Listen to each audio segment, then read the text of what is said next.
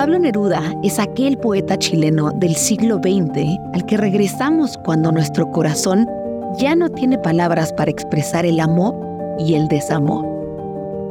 Los deseos y los desgarres están en su poesía y tal vez lo que no sabías es que también amaba vivir la naturaleza. Dentro de su obra, Neruda exploró muchísimo los ambientes naturales de América Latina y de su país natal. De hecho, propuso dos grandes espacios míticos, el mar y la tierra. En sus paseos costeros solía encontrar una variedad enorme de piedras que le atraían por su apariencia. Por lo tanto, decidió crear una especie de inventario poético de minerales chilenos en la obra Las Piedras de Chile.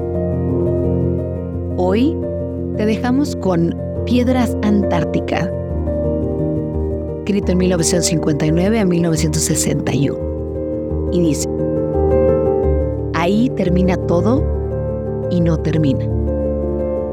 Ahí comienza todo. Se despiden los ríos en el hielo.